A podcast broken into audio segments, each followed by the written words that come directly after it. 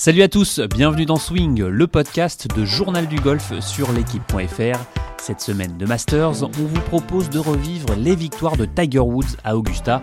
Premier épisode, 1997, la légende est en marche.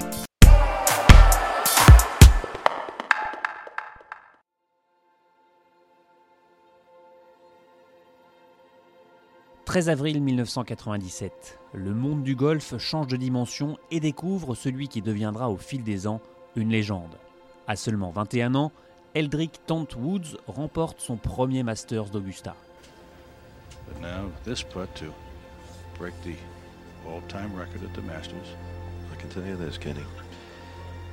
Ils sont journalistes, joueurs, consultants ou simples observateurs et vont vous faire revivre cette victoire de légende.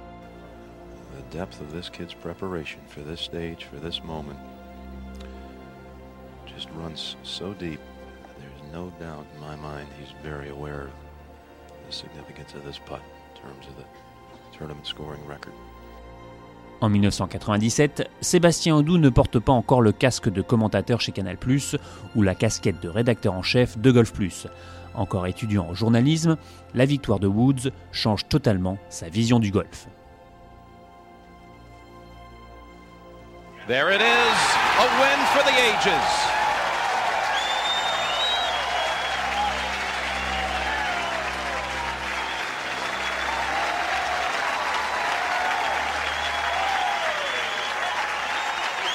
Début du tournoi, il faut savoir que nous en France, c'est pas comme aux États-Unis, on n'a pas eu toute la hype euh, de fin 96, là quand il passe pro, il gagne deux fois. Euh. Nous, on n'a pas eu tout ça en fait. Euh, on l'a vu vaguement, il a été évoqué à l'époque où il jouait les majeurs en tant qu'amateur dans les années précédentes, mais bon voilà, on sait que ça fait partie des espoirs du golf. Euh, à l'époque, on a aussi des retransmissions qui sont assez courtes. Il hein. euh, faut, rembobiner ce que c'est la diffusion du golf à l'époque. On n'a pas le PGA Tour diffusé. Euh, le Tour européen, il est sur, il est sur kiosque à l'époque, donc en pay-per-view. Et, donc, on a les deux dernières heures des majeurs et globalement du Masters. On voit très peu de choses.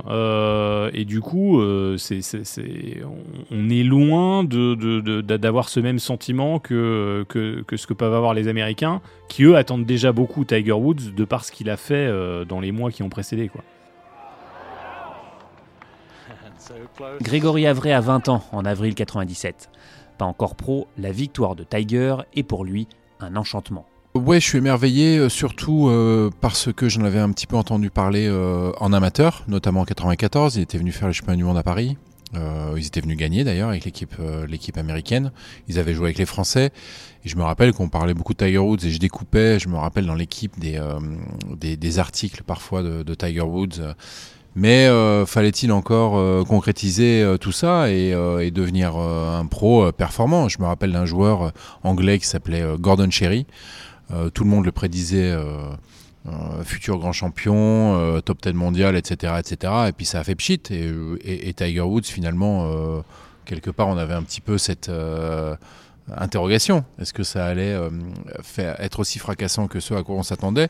Ou alors est-ce que, bon, bah, finalement, il allait passer son chemin, pardon, comme d'autres l'ont fait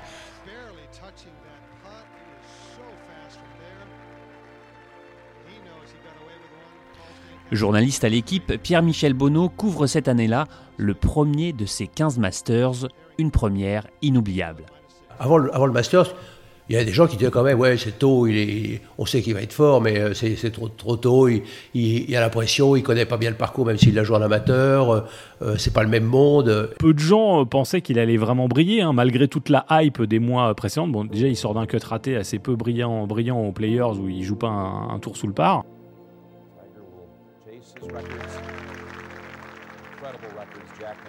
Jean-François Remesi n'est pas encore double vainqueur de l'Open de France. Jeff est aux États-Unis en 97 et s'entraîne avec l'un des futurs coachs de Tiger Woods. Je travaillais en début 97 avec, euh, avec Hank euh, aux États-Unis, euh, qui n'était pas connu à l'époque, qui ne travaillait pas encore avec Tiger. Il me dit là, il y en a un là qui arrive, là, le Tiger Woods. et il m'a dit il va tout exploser début 97. Donc il venait juste de passer pro. Et moi, c'était tout début janvier, donc il n'avait pas joué encore de tournoi. Il a dit il va tout défoncer. Et euh, donc il s'était pas trompé. Je me souviens de son allée, je crois qu'il avait fait 40 à l'aller le, jeudi matin, 40 ou 41, pour revenir en 30. Donc il avait dû faire 70 ou 71. Et derrière, il avait euh, bah, joué comme on le sait. hein. Et c'est là où, pour moi, c'est magique. Et, et c'est là où nous, on l'a pas vécu. Enfin, en tout cas, moi, je l'ai pas vécu euh, à, à l'époque. Euh, mais ça vous montre déjà la force mentale phénoménale de ce jeune homme. Enfin, je veux dire, c'est un gamin, il arrive, il est au master, c'est euh, c'est son premier majeur en tant que, que pro. euh, toute la pression du monde est sur lui et il craque complètement sur les neuf premiers. Euh, et il, arrive au départ du 10. Et ceux qui étaient là le, le- le racontent, ils disent on, on a vu son visage changer, il a, il a eu ce switch et euh, il n'a plus jamais été le même euh, ensuite. Et ça, ça explique que non seulement ce qui va suivre lors des trois jours qui suivent, mais ce qui va suivre pendant euh, 10 ans, 15 ans euh, ensuite pour le, pour le golf mondial. Ce moment-là qui est tellement clé dans, dans l'histoire du golf au final.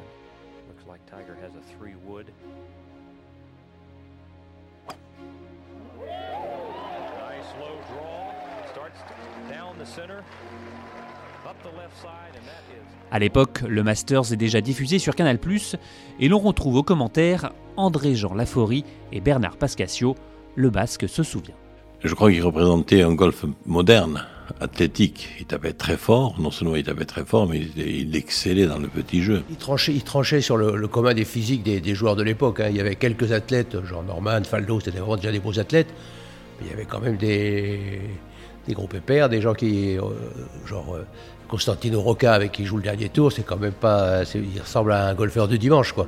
Et lui, il était encore très filiforme parce qu'il n'était pas achevé euh, physiquement, mais il était incroyablement athlétique et pour- par rapport aux autres, et surtout extrêmement souple, délié, quoi. Et puis surtout, ce qui m'a impressionné pour son jeune âge, il jouait avec beaucoup d'intelligence, parce que Augusta ne permet pas la moindre faute. Augusta, c'est pas un parcours qu'on agresse. Il faut jouer avec beaucoup d'intelligence. Et là, dès le départ, on savait qu'il avait, euh, c'était un phénomène. Euh, Il avait déjà quand même des grands tempéraments comme Severiano Ballesteros notamment, euh, euh, des quand même des grands joueurs avec un avec un vraiment une euh, des Tom Watson, des qui avaient des, des flegmes particuliers. C'est vrai que Tiger a amené ça, mais c'était pas nouveau. Par contre, cette capacités physiques. Euh, cette espèce d'énergie qu'il mettait dans, chaque coup euh, était tout proprement euh, euh, hallucinante et aujourd'hui on est euh, moins étonné lorsqu'on voit des joueurs euh, comme ça euh, tout simplement parce qu'il a amené ça, mais c'était lui le précurseur, euh, définitivement.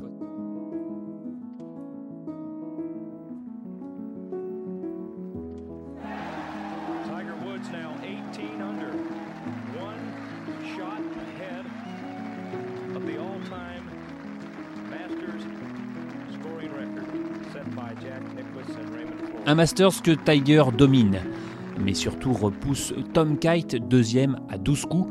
À 21 ans, il devient le plus jeune vainqueur de l'histoire de l'épreuve. Pierre-Michel Bonneau, titre pour l'équipe le lundi 14 avril. Il les a tous domptés.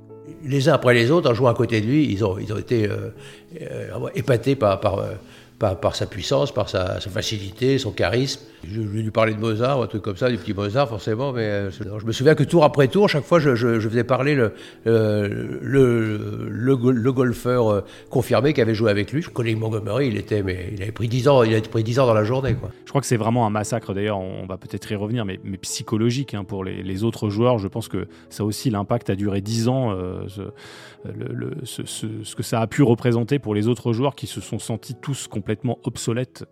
Euh, et, ça, on n'a pas vu souvent ça euh, dans l'histoire du golf, mais même dans l'histoire du sport en général, de se sentir à ce point-là obsolète instantanément par l'arrivée d'un joueur. Il avait tout, le comportement, la gestion de parcours. Euh, il, non, il était, il était serein, il n'était pas impressionné une seule seconde. Parce qu'à l'époque, euh, bah, ça, ça- maintenant c'est un peu banalisé. On voit des jeunes arriver qui, qui, qui, éclatent à 20, à 22 ans, etc., qui sont capables de gagner des Morikawa, etc. À l'époque, c'était, c'était pas prévu. Quoi. C'était le premier, le premier de, de son espèce quasiment.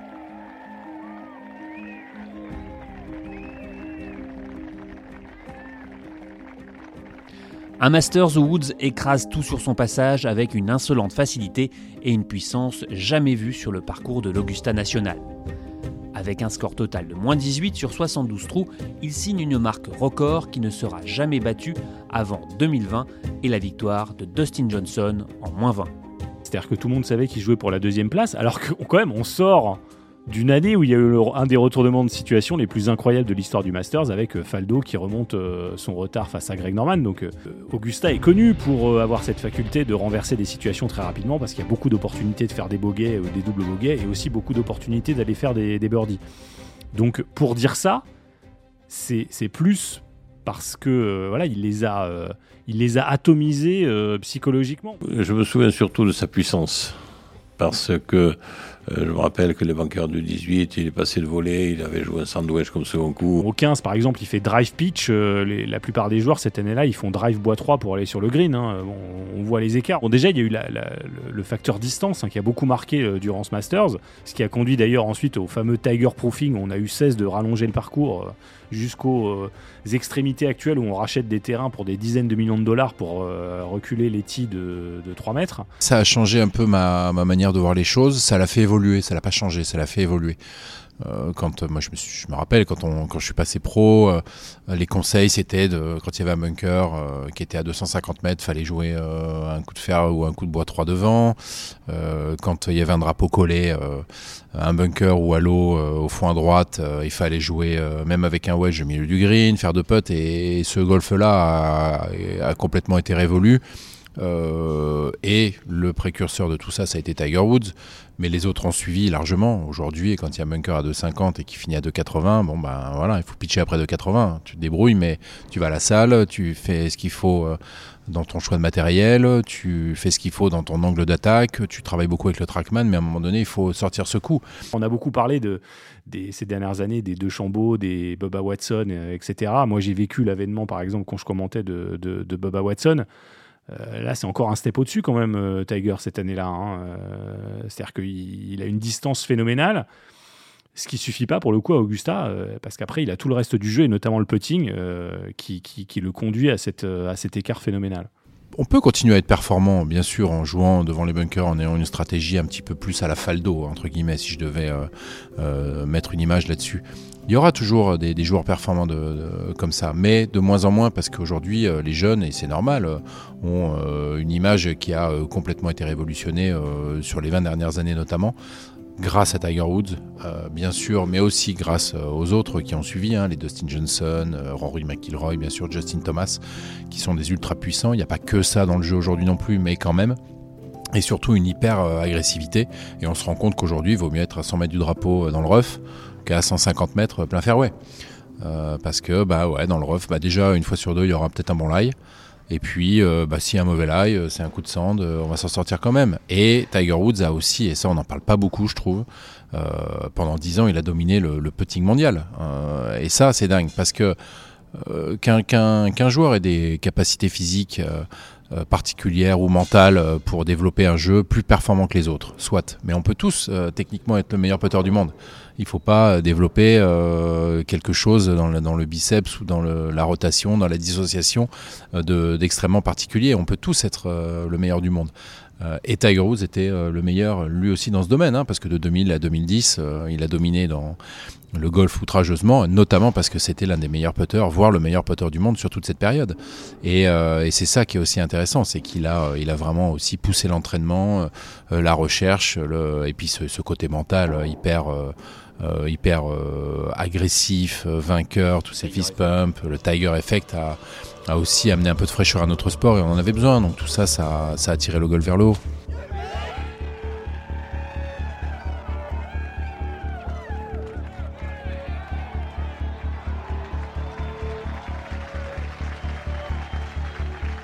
Puis il avait aussi, euh, je pense, des choses à prouver au monde, parce que vous connaissez l'histoire d'Augustin, il n'y a jamais euh, de joueur noir euh, qui. C'était un phénomène social. Et je pense qu'il y avait ça en plus, cette euh, volonté de prouver au monde qu'il était capable et qu'il était le meilleur. Ça change l'histoire fondamentale du, golf et euh, je dirais ça a un impact sociologique majeur aux États-Unis parce qu'il fait ça au Masters. Bon, il se trouve que c'est le premier majeur de la saison, donc euh, ça se passe, ça se passe chronologiquement comme ça. Euh, mais bon, on est vraiment au cœur des États-Unis, dans le sud extrêmement conservateur, dans un haut lieu du conservatisme américain. hein, et Tiger arrive. Et je, je me souviens avoir lu un papier où on racontait, c'est Ron Sirac, qui est un journaliste que j'apprécie beaucoup, qui racontait combien que tous les employés noirs euh, de, de l'Augusta National étaient venus au départ du 1 euh, voir, euh, voir Tiger Woods. C'était un, événement de voir un jeune golfeur comme ça, prometteur, talentueux. Et, tout le monde était sorti pour, le voir. Comme il y a eu l'effet euh, Ballesteros. Pareil, à l'époque, l'effet Ballesteros avait fait aussi, ça- a été, il y a eu des retombées, non seulement économiques, sportives, dans toute l'Europe et même dans le monde. Parce que, pourquoi? Parce que Ballesteros était aussi, euh, si j'ose dire, un métèque qui sortait de, de, de Santander, euh, fils de paysan, de, un ancien cadet, euh, l'Amérique avait été choquée. Et là, de la même façon, avec Tiger, je dis, était un noir qui gagne le, Masters à Augusta. Ce qui était étonnant, c'était quand même le, le- l'environnement qui n'était pas forcément accueillant pour un joueur de couleur. Quoi. Un peu. ça, on le- on le ressentait. Quoi. Pas, sur le parcours, parce que c'est tellement surveillé que- qu'il ne risquait pas d'y avoir des manifestations de, de- de- des spectateurs. Mais après, le- au bar, les soirs, etc., on entendait des. Il y avait des plaisanteries là-dessus, le- l'humour de golfeur euh, du dimanche euh, qui raconte des histoires drôles euh, adaptées à ça. Et puis après, il y a eu la fameuse histoire de Fuddy Zoller, euh, qui à la fin du, à la fin du tournoi a plaisanté sur le, le- sur le menu que Woods allait offrir l'année d'après en tant que champion.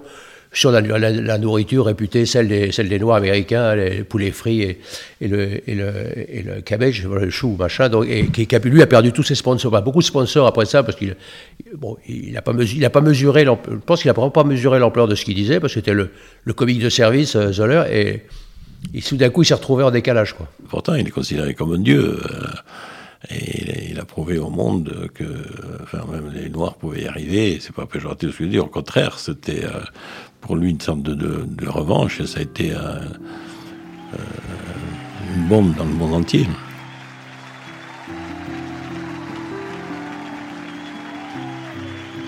Tiger Woods s'impose et fait même la une de l'équipe.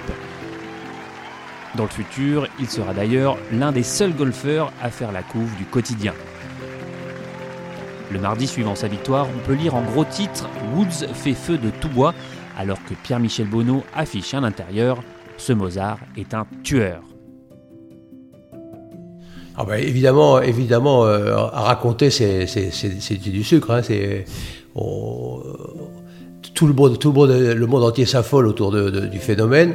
Et, on, est là pour le faire découvrir des, aux Français qui euh, sont forcément un peu moins, moins au fait des choses du golf euh, que, que le commun des, des anglo-saxons. Ce qui est étonnant, c'est qu'il y avait, y déjà euh, les, les woodsophiles et, les, et ceux qui, qui, qui voulaient... qui- et pas, oui, en tout cas le trouvaient déjà un peu hautain, euh, euh, prétentieux et désagréable.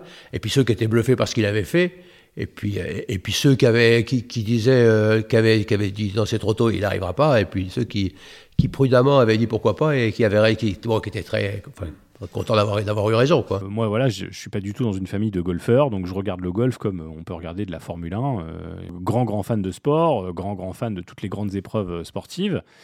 Euh, mais à l'époque, euh, bon, euh, quand je regardais les majeurs, je sais pas, en 96, qu'on, qu'on- comment, il y a re- le retournement de situation avec Faldo qui gagne contre Norman, bon, le lendemain, j'ai, pas trop de gens à qui en parler. hein. c'est un truc un peu, je, regarde le golf tout seul et puis voilà. On, était dans une bascule. À un moment, on avait même envisagé de faire un lexique à chaque fois qu'on faisait un papier de golf avec le, vocabulaire du golf pour que les, néophytes comprennent. Donc on, était, on partait vraiment très loin. Quoi, et, Et puis là, il se passe quelque chose, c'est que le lendemain, euh, tous les passionnés de sport dans, dans ma promo ne parlaient que de Tiger Woods. Et je pense que personne avait, enfin ces gens-là n'avaient jamais regardé du golf avant, pensaient que le golf c'était tout sauf cool, que c'était tout sauf un sport à regarder, sans doute tout sauf un sport.